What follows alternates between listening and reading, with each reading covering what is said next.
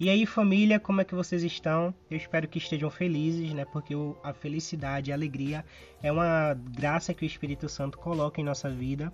É, o episódio de hoje é bem mais curto, é bem direto, assim, ó. Porque eu só queria mencionar algo que eu vivi e, cara, incrível. Eu não lembro bem como eu cheguei até ele, mas nos últimos dias eu tive contato com o livro do Santo Afonso de Ligório, chamado O Tratado da Conformidade com a Vontade de Deus. Eu estava no trabalho, mas eu aproveitei que o livro era curto e a leitura era empolgante e eu devorei, meus amigos, esse livro em poucas horas. E cara, que livro sensacional, sério. Eu deixo aqui registrada a minha recomendação de leitura. E como eu não sou besta, eu aproveito para tirar dele um ensinamento que pode ser muito proveitoso para você. Quantas vezes na nossa vida o nosso maior sofrimento é o simples fato de não entender aquilo que está acontecendo na nossa vida? Sei lá, Tá tudo dando errado, mas o que mais causa dor é o não saber porque aquilo está acontecendo. Ou seja, não está saindo conforme eu tenho planejado ou conforme a minha vontade, mas esse é o X da questão, o entendimento de propósito que gera uma só vontade, sabe? É nesse momento, pelo menos em maior parte dos casos, que entendemos a vontade de Deus, seja por mal ou por bem, né? O apóstolo Paulo diz que a caridade é o vínculo da perfeição, ou seja, toda a nossa perfeição consiste em amar a Deus, e toda a perfeição do amor de Deus consiste em unir a nossa vontade com a sua santíssima vontade. É desejo do próprio Deus que sejamos um, e quanto mais unida a vontade de Deus, maior será o meu amor. Ou seja, quanto mais eu amo, mais eu quero amar. Quanto mais eu conheço, mais eu quero conhecer. E quanto mais eu bebo, mais eu tenho sede. E com isso nós conseguimos compreender o que Jesus queria dizer quando chega para a Samaritana e diz: Se você soubesse quem te pede água, é você quem pediria, e eu te daria água de vida eterna. O livro de Amós faz uma pergunta bem fácil de ser respondida. Acaso poderá caminhar duas pessoas se não estiverem de acordo? O sacramento matrimonial, tendo ele como exemplo, é a decisão e união de propósitos. Se isso falta, um alicerce não foi estabelecido no tempo do namoro. E provavelmente, em pouco tempo, aquilo que parece ser gigante vai aparecer com os pés de barro. Ou seja, é preciso ter comunhão na vontade. O principal efeito do amor, de São Dionísio, é unir a vontade daqueles que se amam, de maneira que se torne uma e a mesma vontade. Santa Teresa também diz o seguinte: tudo que se deve procurar no exercício da oração é a conformidade da nossa vontade com a vontade divina, tendo por certo que nisto consiste a maior perfeição. Aquele que for mais superior nesta prática receberá maiores favores de Deus e fará os maiores progressos no caminho da perfeição. Cara, de nada adianta buscar algo que não tem Deus, sabe? Vai satisfazer, mas não vai permanecer, sabe? E aqui eu deixo uma pergunta para você: como podem as nossas ações promover a glória de Deus se não forem conforme a vontade divina de Deus, sabe?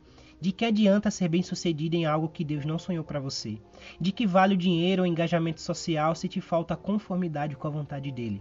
E como para falar desse assunto é primordial tocar num dos princípios do reino de Deus, que é a obediência, eu não posso deixar de falar de Abraão. Abraão foi obediente em tudo, meus amigos. Quando Deus chama, ele sai da casa do seu pai. Quando Deus diz que ele deve escutar a sua esposa, ele expulsa Ismael, que também era seu filho do acampamento. E meu Deus, imagina a dor de expulsar um filho. Um filho que é rebelde, um filho que pode ser problemático, mas ainda é seu filho. A obediência de Abraão continua quando Deus pede para que ele sacrifique Isaac, seu único filho. E são atos como esses que fazem assim, ó, Deus dizer que Abraão era seu amigo, sabe? Nada estava sob o controle de Abraão, mas a amizade unitiva, eu posso dizer que a alma esponsal que Abraão possuía fazia com que ele se abandonasse em Deus.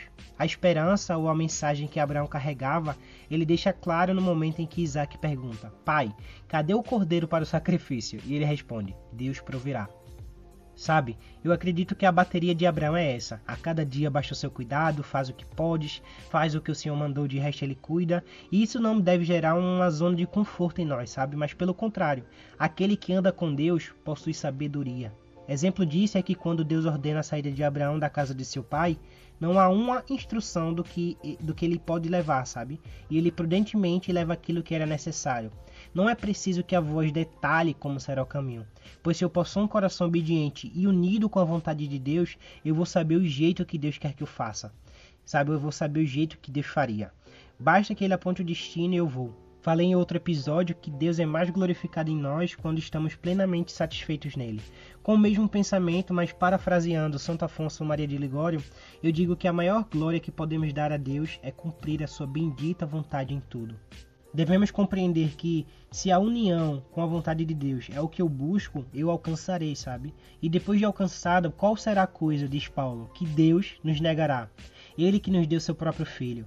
Ele que não poupou seu unigênito, mas que o entregou à morte por nós. Esse mesmo Deus não nos daria com ele todas as coisas? Portanto, devemos sempre caminhar determinados com os decretos divinos.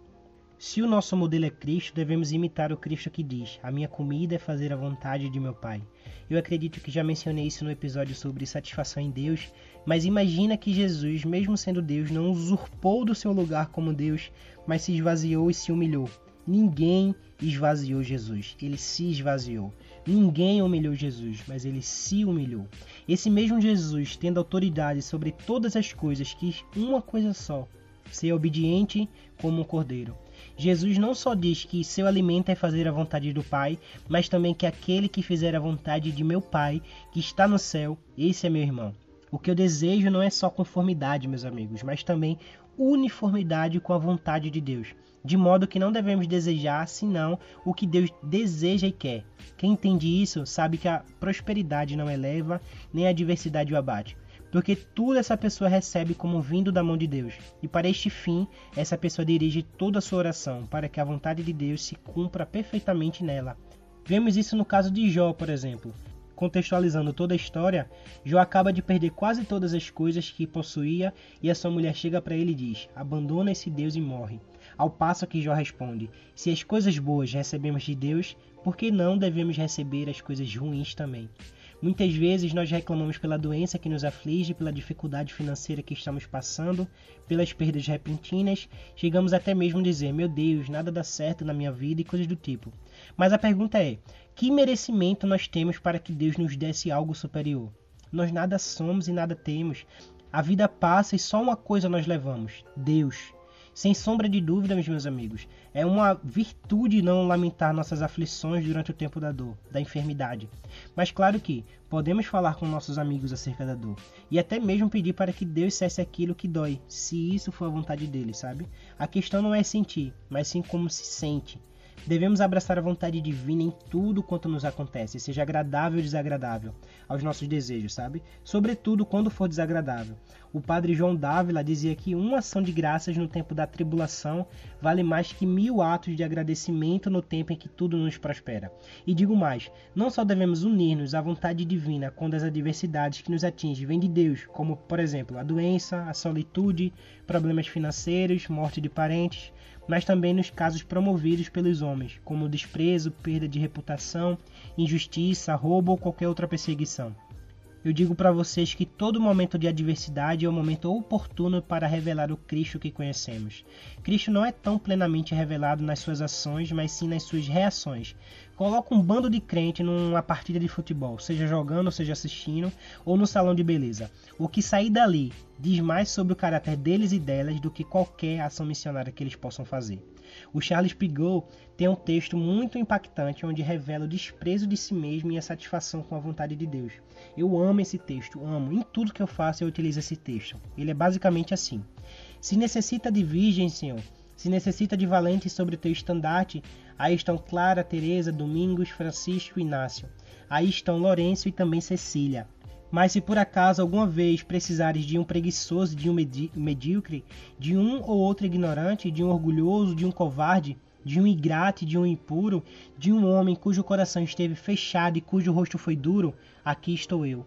Quando, quando te faltarem todos os outros, a mim sempre me terás. Antes de encerrar, quero deixar outra pergunta para você. Qual pode ser a maior felicidade da alma do que saber quando sofre qualquer tribulação que, sofrendo de boa vontade, se torna sobretudo agradável a Deus. Uau! Amém, na igreja. Amém. Dá um glória a Deus. Não sei se você está no ônibus, no trabalho, mas dá um glória a Deus. Aí quem vai, quem está do seu lado nem vai entender, mas glória a Deus de todo jeito. Eu quero encerrar com uma oração que também pertence ao Santo Afonso. E ela é assim: Tomai, Senhor, e recebei toda a minha liberdade, a minha memória também, o meu entendimento e toda a minha vontade. Tudo que tenho e possuo vos me deste com amor. Todos os bens que me deste, com gratidão vos devolvo. Disponde deles, Senhor, segundo a vossa vontade. Dai-me somente o vosso amor, a vossa graça, e isso me basta. Nada mais quero pedir. Meus amigos, é isso. Quem tem ouvidos para ouvir, ouça.